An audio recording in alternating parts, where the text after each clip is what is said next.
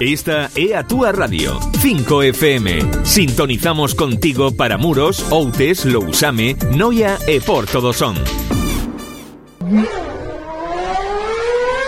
Entramos no tempo do motor Der Start. 0 auf 100 in 2 Sekunden. Así que todos preparados Poñemos la funda Metémonos o casco E a bordo do habitáculo Na Todos los xoves o programa de motor Un espazo no que damos cabida a todas as disciplinas deportivas que, bueno, pues que levan o motor É dicir, dúas rodas, catro rodas, rallies eh, Vamos a falar prácticamente de, de todo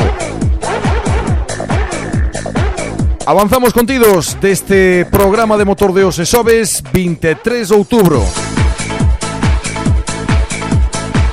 Empezaremos falando con Juan Lojo. Ele é piloto de rallies pero no tempo radiofónico é o meu copiloto Digamos que os meus ollos no programa. El ojo de mis ojos Juan Lojo que está agora mesmo en Terras Canarias disfrutando dunhas boas vacacións, pero non por iso vai a deixar de acompañarnos e de darnos algunhas eh, novas do tema do motor que son de interés de todos. Despois de ter falado con Juan Lojo Buscaremos a comunicación con Domingo Molinos O piloto de Portosín Que ven de eh, ter que abandonar no Ribeira Sacra E perder así o su campeonato da Copa Cumo. Pero aí estuvo loitando hasta o final Nunha tempada que agora finaliza domingo E que eh, realmente hai que calificar de moi positiva. Domingo Molinos que nos falará dos vindeiros proxectos eh, tamén eh, De todo canto vai haber para 2015 Atenderemos algunhas outras novas un xeito máis resumido e pecharemos con Rubén Otero, coordinador, un dos coordinadores de Revista de Tramo. Xa sabes que aí en Revista de Tramo tes toda a información que necesitas eh, no tema do motor e que fan unhas coberturas, uns seguimentos ás distintas probas que se disputan fantásticas. Por aí pecharemos con Rubén Otero de Revista de Tramo.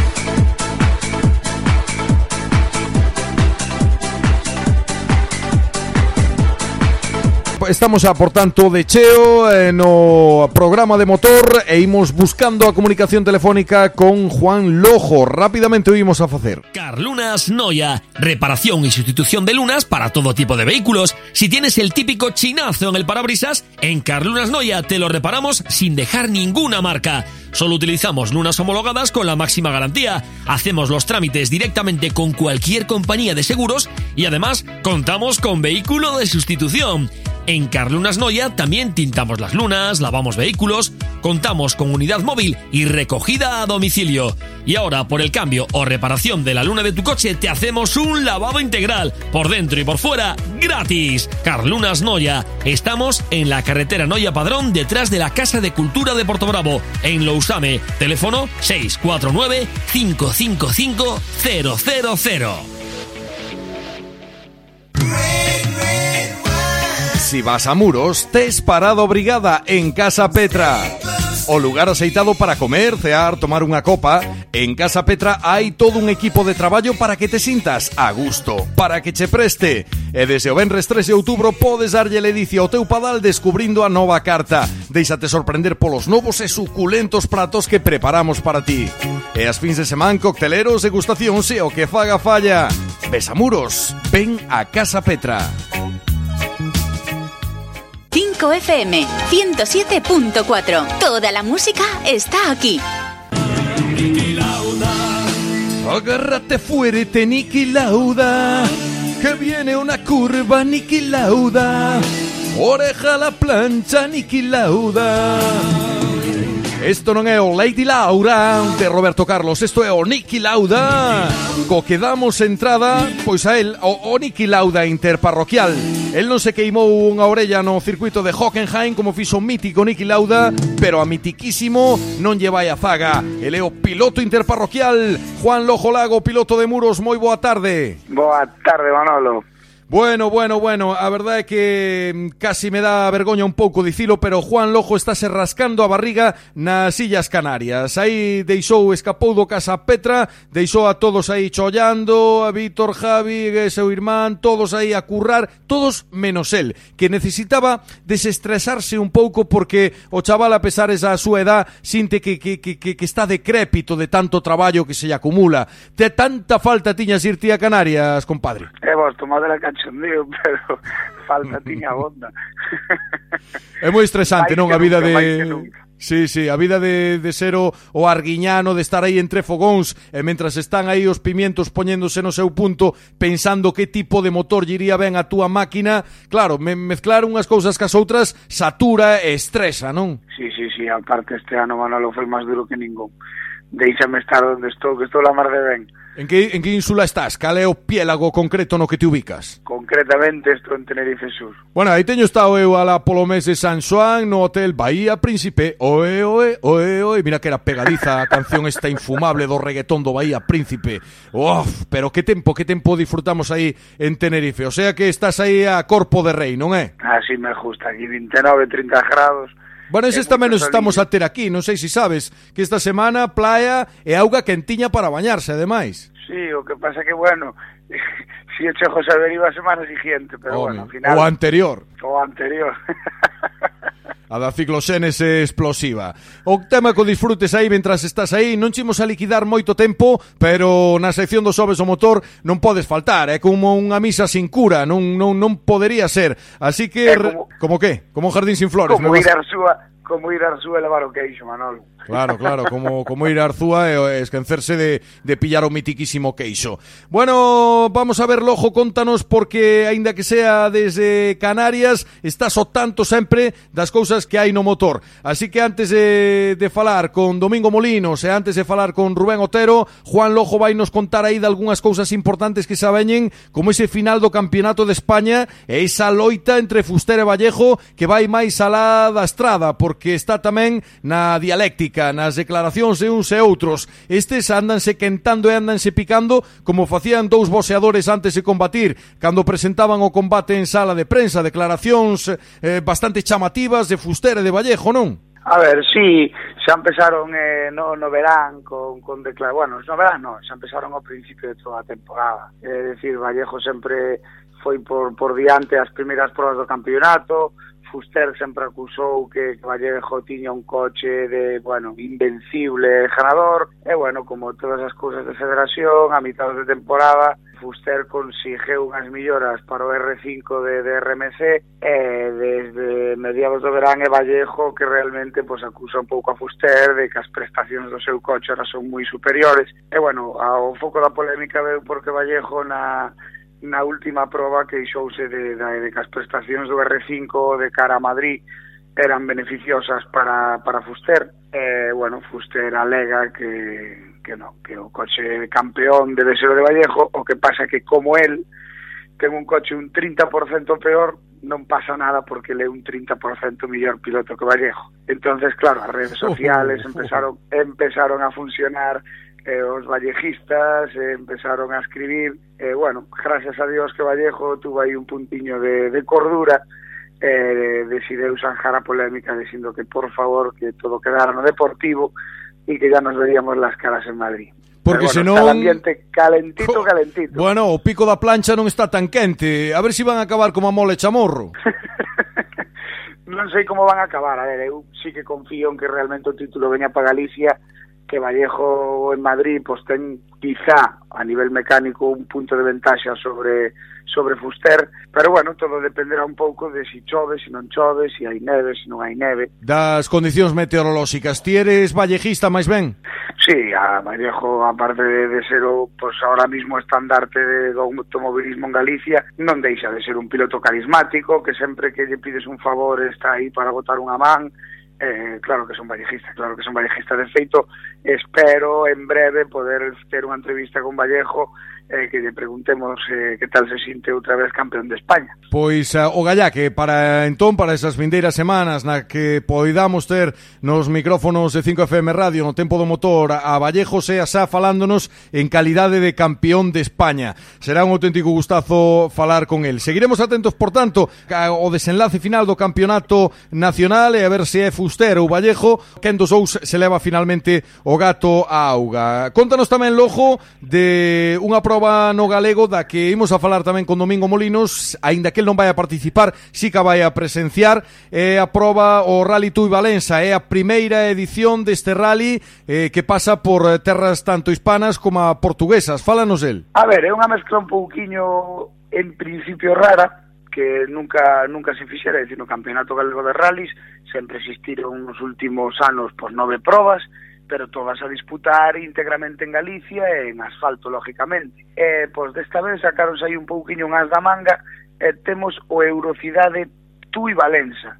Entonces dous tramos celebraránse en Galicia e dous tramos celebraránse en Portugal. É un pouco extraño, pero bueno, sí que animou a, a que pilotos de, de, do país veciño se, se anoten a prova e pouco a pouco estánse empezando a escoitar nomes E a verdade, que teñen unha lista que para ser o último rally da tempada, xa estar a maioría dos títulos decididos, sí que existe unha, unha gran inscripción, Amador Vidal xa confirmou a súa inscripción tamén, pre, preparando un pouco que ven sendo o fin de tempada en Río Lobos do, do Campeonato de España de Terra, e bueno, pilotos portugueses de renombre, e ademais que bueno, que temos a Top Ten Pirelli sin, sin acabar de decidir onde tiene Iglesias eh, el campeón pero bueno, o podium está sin acabar de rematar e donde o volante da Federa, o FGA tamén está aí con Campolongo, bueno, en cabeza, e nas últimas probas demostrou unha superioridade abrumadora co, co, co resto, pero bueno, sempre que, que, que non falle nesta última proba, porque en caso de que falle, sí que Pedro Ortigueira podría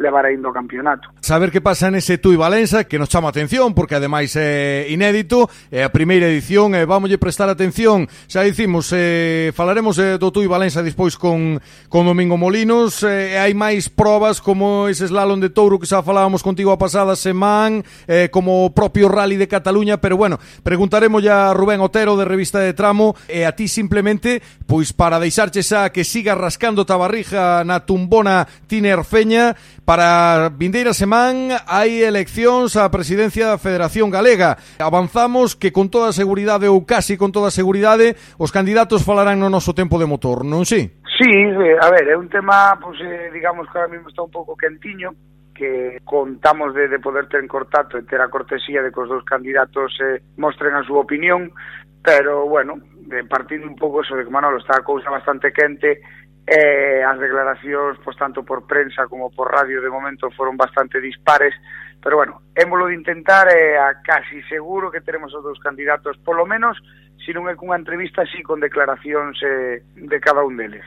Eso de que está bastante quente, hai algúns puntos de conflicto marcados ou está quente en xeral porque están os tíos tirando pedras un contra outro a destajo? Bueno, a ver, en principio eh, empezaron bastante tranquilos entre eles, non, non, non foi tampouco aí como é na política actual que empezaron tirándose pedras aí, aí dur, mm. duramente pero sí que pouco a pouco xa están empezando a salir a acusación, xa hai denuncias en deporte galego, eh, xa hai declaracións de, de incluso de levar xa as eleccións aos tribunais, pero bueno, eso creo que vamos deixar millor a eles que a mí mm. non me podes meter no medio da política da política gallega non porque non te enteres a política, senón porque non queres quedar aí entre a espada e a parede. Pareceme moi lícito, serán eles os que falen, que ademais son os sindicados e os destinados. Eh, imos a deixar, imos ir na percura de Domingo Molinos e de Rubén Otero, pero denantes de finalizar, xa que estás aí en tono festivo, disfrutando desas tan merecidísimas vacacións na, no archipiélago canario,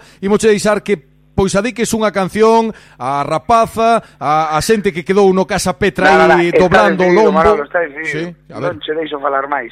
Teño unha petición desde mediados de agosto do señor Víctor Manuel, eh, camarero do Petra eh, e eh, veciño da parroquia Velleira, que dixo que quería escoitar eh, como cada tallada pero non sabemos se estará disponible na, Vou pasar un pouco de vergonza allea, pero bueno, eh, pola prescoita poñerei un tema de ACDC mentras soa porque hai que ver como, como, como, como se pode cantar tan de mal. Pero vámonos a poñer, vamos a poñer porque lle temos un cariño tamén fenomenal a Vítor, que, que é un crack da parroquia da Velleira, un, eh, un home ademais que na hostelería se faja e lle dá a Casa Petra pois ese tono de cordialidade que preside todo o local. Os que non nos saiban, que se acerquen, que se acheguen e, e o visiten. Eu pensei que, claro, que será para Vítor, que ibas a pedir unha de Vítor Manuel, pero no, el quere escoitar o meu single como cada tallada, non? Sí, señor, sí, señor, pero xa hai tempo que mo pide, bueno, que pasa que non topei momento para pedircho.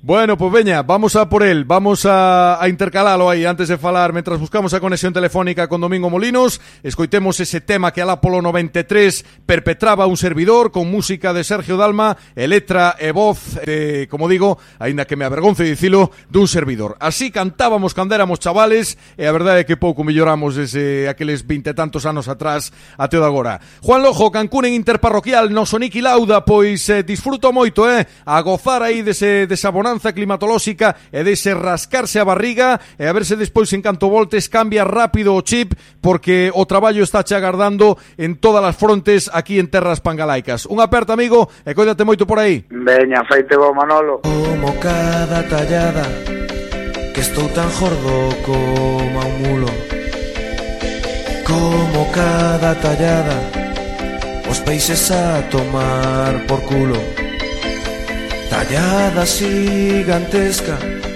un boanaco de chacina. Tallada rica e fresca, se estou tres días sin tallada no me pina como cada tallada. Dijo al frisida que guisada, se como tres chuletas, xa non hei de comer máis nada. Pai dame galletas A miña nai dame ensalada. Pero eu fumito todo Eu solo sei comer tallada. Non sei se queda solo millo Non sei se queda algún chorizo. Eu teño fame, non hai nada Non quero giso, búscame algo de tallada como cada tallada, cada día, como cada tallada, ou fría, como cada tallada, que peso cerca dunha tonelada, no cabo pola porta, a jabardina quedame apretada, Por eso carniceiros é o máis rico da comarca Os cartos que lle pago Pode comprar 14 casas. Non sei se quedan costilletas Non sei se queda lomo asado. Mete no cu esas galletas Solo con carne se me tapa o como cada tallada, cada día, como cada tallada, quente o fría.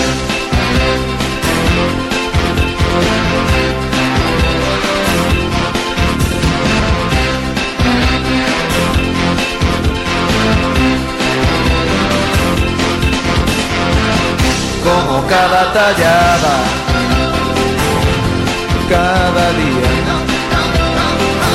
como cada tallada, quente o fría,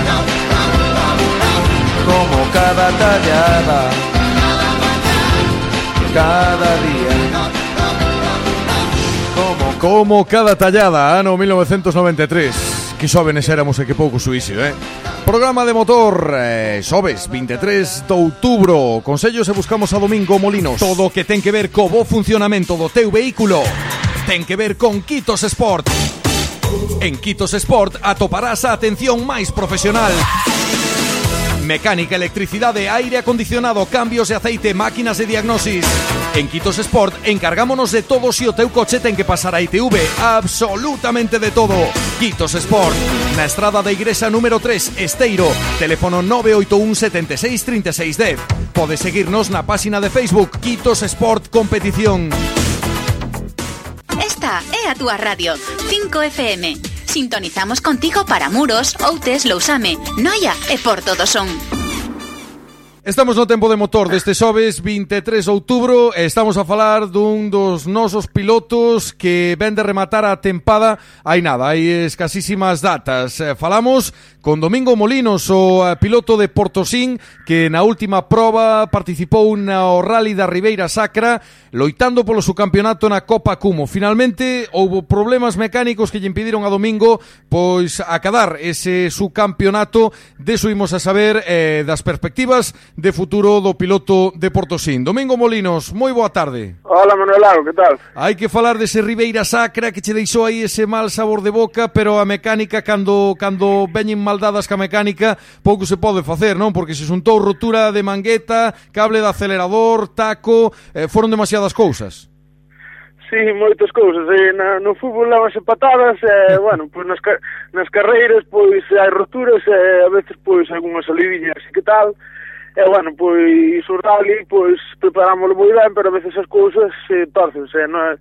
xa no primeiro tramo, no, no primeiro de, do viernes, ben, eh, quedamos por diante del, de feito íbamos, íbamos a acabar diante del, así que íbamos a, a quedar primeiros, pero despois, xa no sábado no primeiro tramo da mañán, 3 km da meta do primeiro tramo, pois xa rompemos unha mangueta e, bueno, si, seguimos esta meta rotos, pero, bueno, está un compañero que estuvo ali picando tempo hasta que rompemos, un compañero de la, da zona da baixa de, de Pontevedra, de Salvaterra, pois estaba picando tempo e íbamos diante dele, o que pasa que a veces a veces a mala suerte, pois eh, as roturas que parte, forman parte das carreiras, pois trocan os plans. É que moitas veces eh, un cando vai con bo ritmo é cando máis rabia ten que dar, porque eh, ten que pasar, ti falabas aí un pouco do símil co fútbol, pois no fútbol tamén moitas veces pasa que equipos que empezan moi ben non teñen tanta plantilla e ao final pois acabase a gasolina antes de chegar ás últimas jornadas. Aquí foron os problemas mecánicos que moitas veces marcan a diferencia dun xeito determinante, aínda que un piloto este nun momento de forma espectacular popular, non? Claro, sí, moitas veces é iso, pois é o que falamos é, no fútbol, pois a veces levas unha patada, e é quedas lesionado, e no coche, pois ou hai unha rotura ou vaste fora, fora, vense no mismo, en diferentes pois non é o motor, e noutra pois é o fútbol, pero bueno, pois a veces as cousas son así, nunca se quere que pasen, pero é unha cousa que está aí e sempre pode pasar. Eu falaba contigo a, vos os días eh, sucesivos a, a ese Ribeira Sacra, e, eh, e bueno, notase que Domingo é un deportista pois que, que é iso, deportista, porque acatou o resultado con deportividade, con resignación, aínda que mm, por dentro eu sei que o disgusto que te levaches foi grande, non? Si, sí, a ver, son cousas cousas que non gustan, evidentemente a moral pois cae de golpe é un golpe bastante fuerte, verdad? Porque vas con toda a ilusión, eh, con que, bueno, pois eh, peleas con ele e chegan a limpiamente sin que o coche rompa, nin pase nada, pois eh, non é bueno, pero bueno, a verdad queda un mal sabor de boca porque que non depende xa das túas probabilidades. Rompe o coche, non hai nada, nestes casos non hai nada que facer. E, de feito, cando acabou a carreira, pois darse a man e tomar un, unhas cañas e, e nada, pois e, tomalo co mellor humor posible.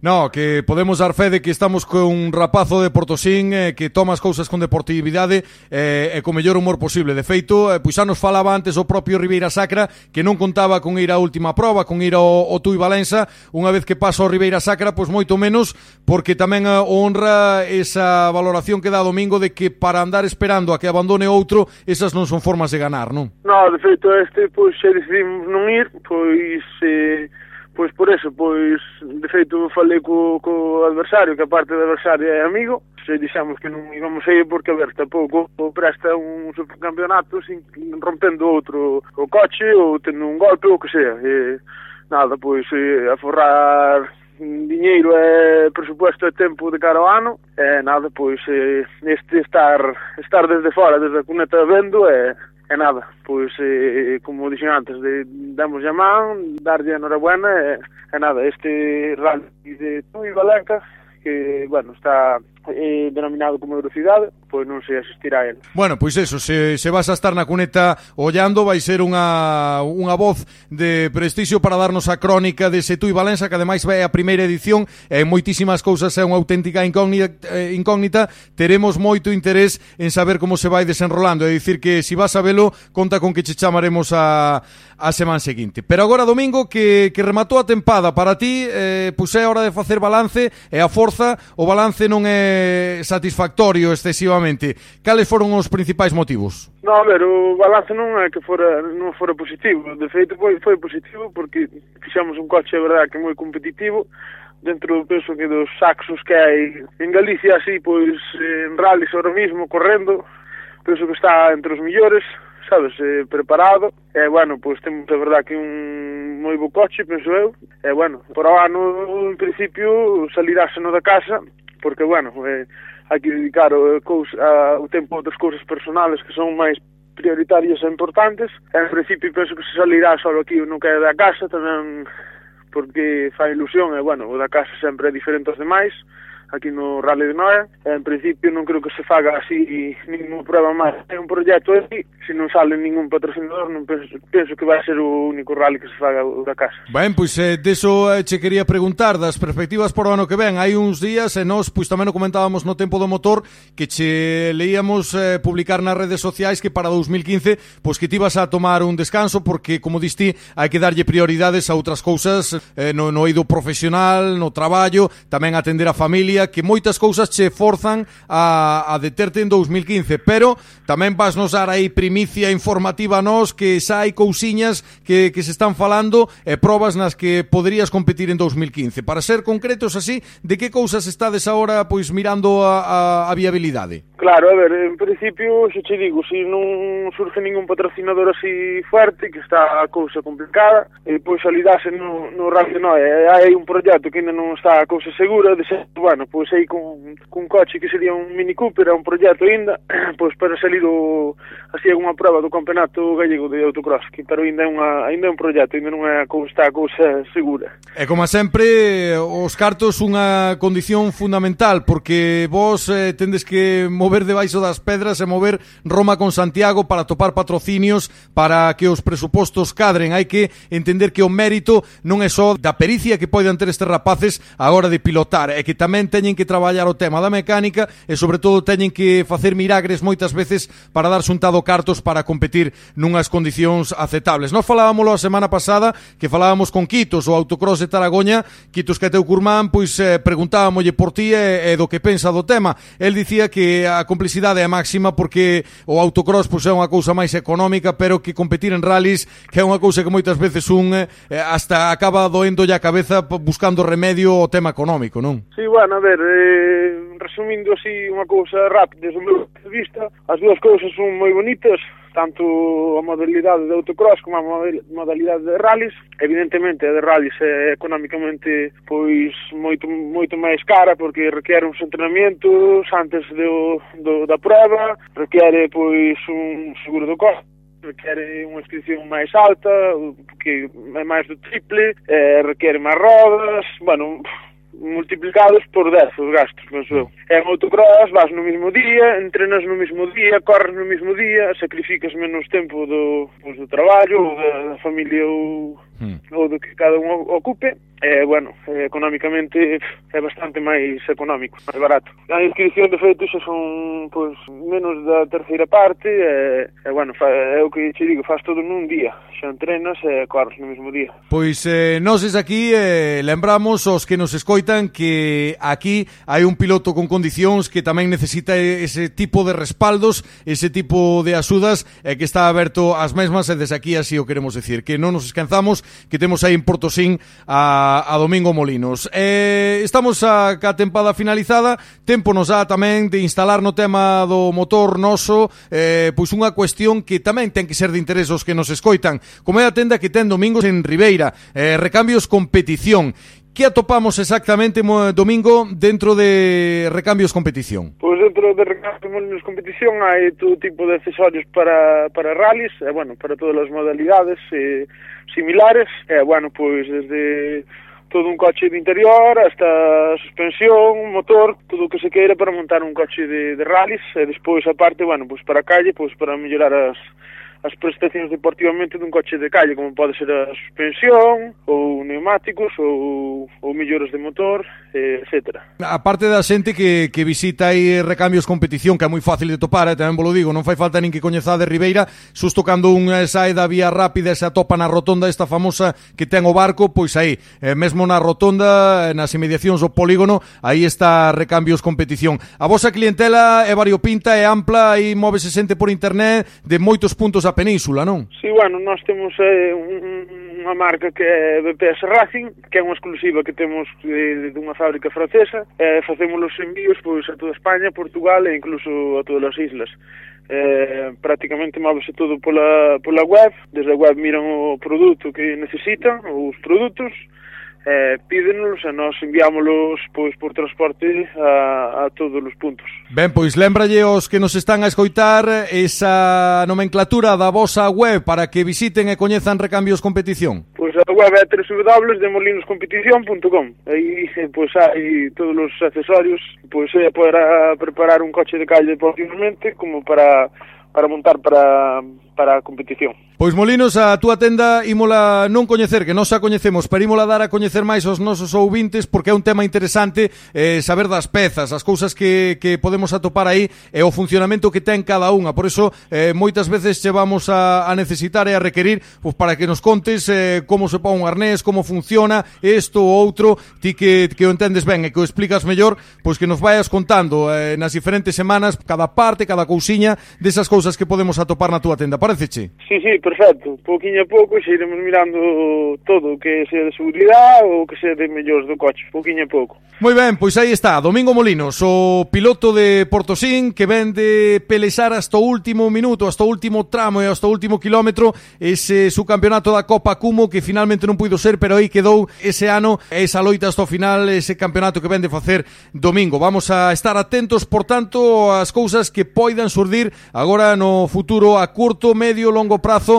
Vamos a seguilo de cerca porque vamos a ter tamén como colaborador habitual. Para rematar, Domingo, vamos tamén a, a, a dedicarlle unha canción aí a xente do Popa Bar de Portosín que seguro que é seguidora das túas andanzas tanto na competición como como no eido radiofónico seguro que van a celebrar que lles adiques unha canción á túa xentiña do, do Popa Bar de Portosín. Sí, sí, sí, dedicada para, para todos, en especial pois pues, a a xente que nos seguiu e a todo o mundo que, que estuvo aí traballando no coche duramente. Veña, escolle a ti que sei que ti és moi de escoitar Global H Sound en 5FM Radio, sei que che vai a música disco ou o ritmo latino movidito, eh, ti, mesmo, ti mesmo, unha, unha que che encha ben o oído, que cal che mola? Que terrible, pois... Eh... A de Noche e Día de Enrique Iglesias, Manuel, tamén dedicada para ti, que sei que tes pinta de que che gusta a festa de carallo. A festa, pensei que iba a dicir a Enrique Iglesias, gusta máis a irmán ou a nai que el, pero a festa sí, a festa gusta bastante. Máis candera novo, ah. eh, ahora xa vira mapocha sí. cun par de cuba libres, vira mapocha rapidamente.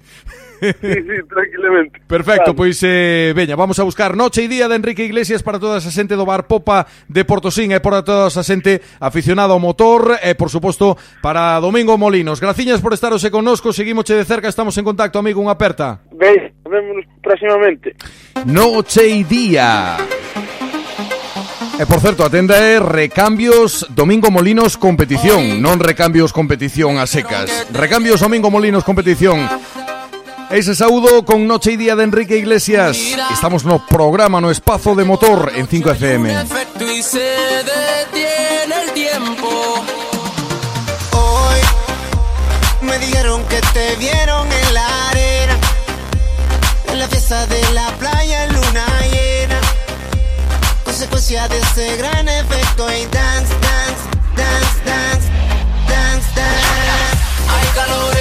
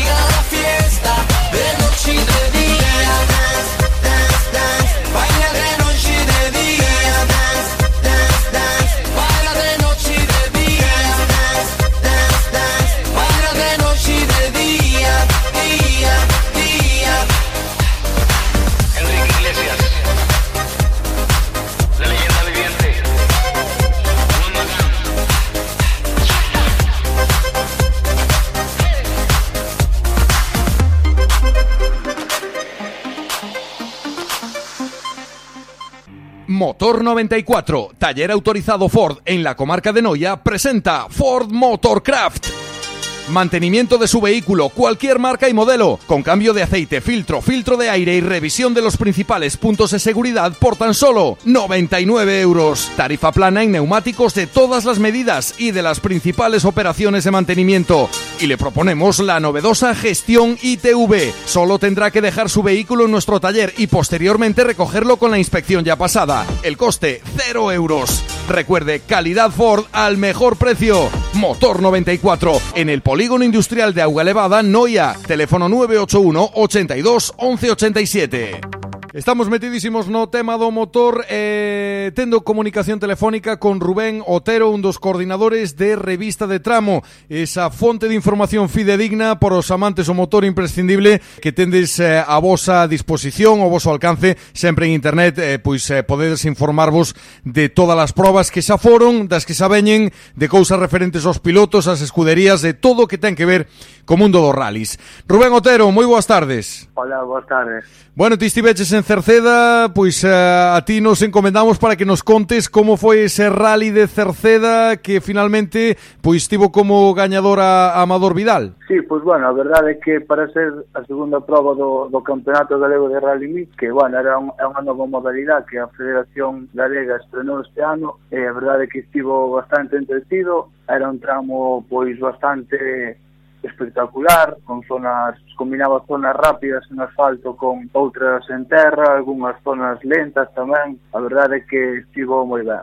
A pesar dos retrasos que hubo tanto na xornada do sábado como na do domingo, pero bueno, esperemos que, que non se repita e que sea a novatada do, do certamen. É que a organización destas cousas se entraña a complexidade e ás veces ocurre, non? A que se debeu exactamente, a que se deberon eses retrasos? Pois son cousas que poden pasar, pero non sei, non o sei fijo porque se levaron a cabo estes retrasos, pero imagíname que foi porque había, bueno, en estas provas deixan participar os car cross, que son vehículos que non, non están matriculados, mm. entonces, pois claro, para ter que transportalos dun lado a outro, pois supoño que terían que estar un pouco máis pendentes da Garda Civil. Así. Ajá.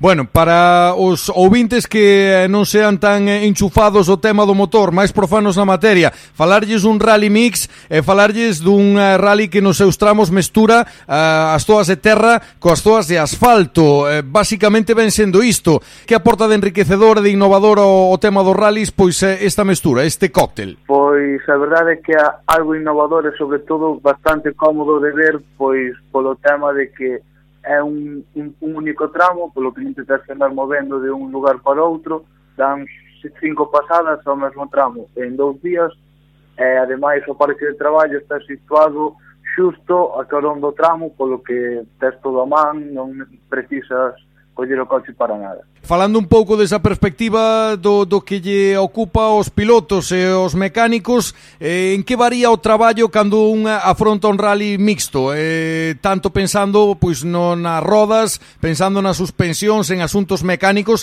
e tamén asuntos da propia conducción. Que diferencias lle, lle obriga a ter en conta? Sí, pois a conducción varía moito entre un, a superficie de asfalto e a terra, ainda que, bueno, normalmente os pilotos nestas provas salen con rodas de terra, eh, suspensións algúns de terra e outros de asfalto, pero sí, sí que varía moito e sobre todo no tema de, de reglajes, non? Porque non agarra igual o asfalto que a terra, obviamente. Uh -huh.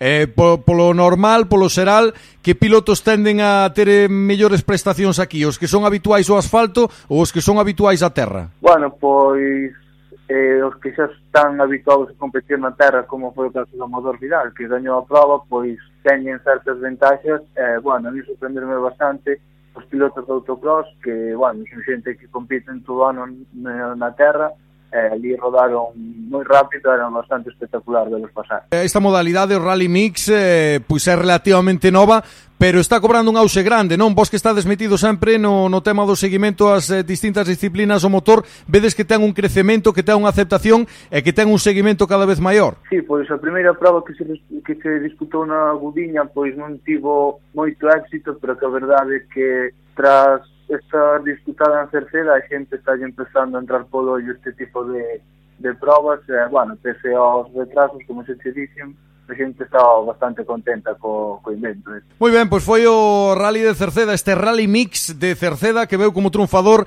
a, Amador Vidal e aí siguen todos na loita polo campeonato galego. Pero eh, xa que te chetemos, Rubén, aproveitamos para sair tamén das fronteiras galegas e meternos en outras probas de índole nacional e internacional porque, por exemplo, eh, está aí, e vos en revista de tramo pois estades a darlle eco, está aí o rally de Cataluña. Sí, pois dispútase este fin de semana a penúltima prova do Campeonato do Mundo de Rallys, que ven sendo a 50 edición do Rally de Cataluña, que, bueno, vai comezar eh, na xornada dos xoves e termina, eh, rematará no, no domingo. Será tamén un rally mixto, tanto en asfalto como terra, eh, íntegros en asfalto só van a ser a xornada do sábado e domingo, mentre que a do Benres vai ter partes en asfalto e partes en terra, e a dos xoves vai ser, bueno, unha única especial que se disputará a seis en asfalto. 50 edición do Rally de Cataluña, un rally que non necesita presentación con todo arraigo e toda a tradición aí no mundo do motor e que imagino pois eh, traerá o melloriño a nivel internacional, prova de campeonato do mundo, eh, agárdanse os mellores, non? Sí, pois hai 74 inscritos entre os que se atopan os mellores pilotos do Mundial de Rallys e ademais aquí en Cataluña eh, Sebastián Oller, que é o líder do campeonato, pode se proclamar xa matematicamente campeón do, do certame. Quen ves eh, dentro do capítulo de favoritos, aparte de Sebastián Oller, a que máis podemos citar? Bueno, pois eh, pilotos de Volkswagen quizás sexan os que van a marcar a pauta, tanto Oller como Latvala e Mikkelsen, ainda que, bueno, para gusto dos españois, seguramente bueno, esperemos que Dani Sordo este tamén diante na xeral, ainda que, bueno, hai que ser realistas e o Hyundai non está agora mesmo á mesma altura do, do Volkswagen Polo. Pero, bueno, esperemos que este en tempos deles. Bueno, falamos dunha proba como apunta Rubén do Campeonato do Mundo, Rally de Cataluña e dentro de, de todas esas probas nas que están marcado eh, dentro de comparado con todas esas pro, outras probas do Campeonato do Mundo ti como definirías o Rally de Cataluña desde o punto de vista, primeiro da dificultade e eh, segundo pois da espectacularidade cara ao espectador? Sí, pois é un rally eh, bastante innovador xa que é a única proba do Campeonato do Mundo que se realiza de maneira mixta, en asfalto e en terra, e si, bueno, pois é bastante espectacular porque podes ver nun mesmo rally e competir aos millores pilotos en tramos espectaculares tamén en dúas superficies que, bueno, cada superficie ten a súa cousa. Bueno, pois o saben, eh? esta fin de semana ese rally de Cataluña esa prova valedira por o campeonato do mundo na que van estar non só Sebastián Oyer, van a estar ah, ademais eh, todos os mellores pilotos no plano internacional. Eh, temos que falar tamén que non se nos esqueza do slalom de Touro que saben aí nas vindeiras semáns que vai a ter lugar, como decimos, como xa falamos a semana pasada, eh, nas inmediacións da discoteca Dona Dana ese slalom de Touro que podemos apuntar do mesmo, Rubén. Sí, pois vais a disputar como ti ben dixaches, bueno, o circuito vai estar ubicado nas inmediacións do Donadana, como xa van sendo habitual, E, bueno, esperemos que haxa unha lista de escritos pois que chame a atención e que haxa xente que supoño que sí que habrá ainda que, bueno, pega de, de que se discute eh, o mismo, no mesmo fin de semana que Cataluña que tamén a subida, olla do Campeonato Galego de Montaña. 25 e 26 de outubro, efectivamente, coincide con esa subida a oia do Campeonato Galego de Montaña. Que aporta o slalom? Eh, tamén pensando no espectador, onde está o seu principal atractivo? Bueno, pois sobre todo por, por ver os derrapaxes do, dos coches, non dos vehículos, e ver sobre todo pois, o slalom penso que saca a mellor técnica de cada piloto, e sobre todo tamén é bastante cómodo de ver, porque como se realiza todo no mesmo lugar, no mesmo circuito, pois tampouco tens que andar desplazando. Pois xa saben tamén os nosos ouvintes esa cita co slalom de Touro. Eh, por último, Rubén, que outras cousas nos vamos a topar cando pinchemos aí na web, visitemos Revista de Tramo? A que outras cousas estades dando énfase e dedicando nos últimos eh, días pois o, o vosso tempo? Bueno, pois últimamente estes días vamos a estar a tope co Rally de Cataluña facendo intentando facer un seguimento o máis completo posible, ainda que, bueno, tamén intentaremos dar cobertura tanto a subida a Santa María de Oia como a Slalom de Touro, eh, bueno, intentaremos facer o mellor posible. Pois xa sabedes que eles vano a facer o mellor posible, porque así o veñen facendo de atrás e así siguen con esa ilusión e ademais eh, aprendendo con cada proba a que fan o seguimento e a cobertura. Nós sempre volo vamos a recomendar. Téndelo aí máis accesible, non pode ser. En internet atopades revista de tramo para vos informar de todo canto ten que ver con esas probas do motor. Rubén Otero, pois nada, que che agradecemos de novo a túa colaboración porque sempre é un gustazo que de primeiro man ti nos contes eh, e nos ensines un pouco os pormenores e os entresisos de todas estas probas. Graciñas e a seguir traballando forte aí en Revista de Tramo. Gracias a vos, chao, chao.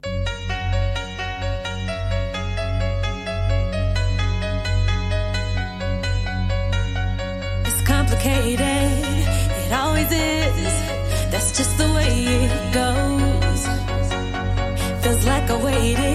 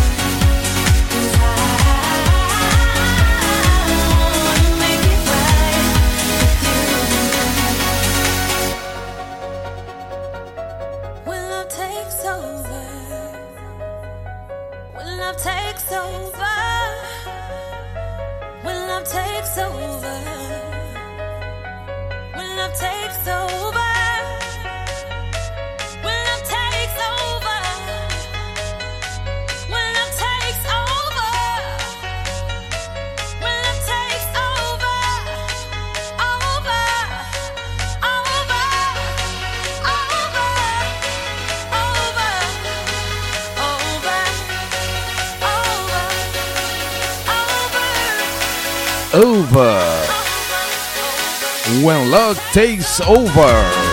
De David Guetta o Guetta. Tema discotequerillo movidito para o noso tempo de motor en 5FM. Imos ir con máis cousas entrando na recta final 5FM 107.4. Toda la música está aquí. Damos conta no noso programa de motor do outro evento importante que se vai a celebrar o 15 de novembro.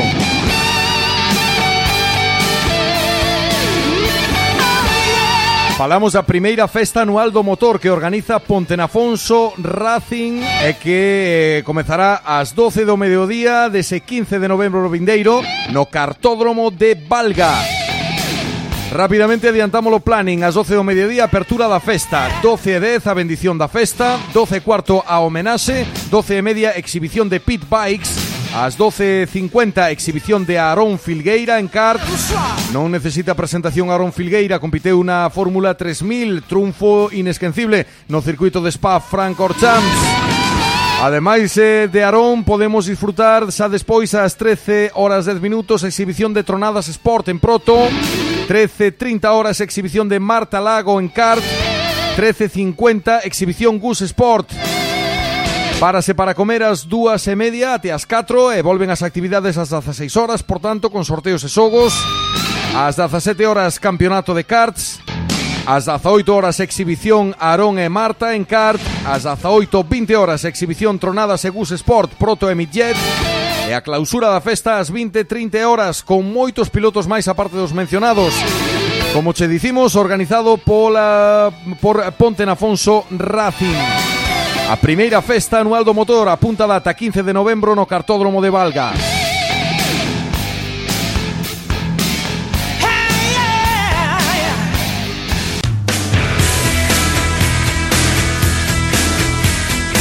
Con musiquilla da boa, tomamos la Sevilla Diego, poñemos pés en polvorosa e monos polo cerro se da Saúdos e Manuel Lago hasta aquí o programa de motor deste xoves 23 de outubro. Aí sona Def Leppard con You're So Beautiful. Pasen una feliz jornada de sobres, disfruten Dolongo, es cálido Brown.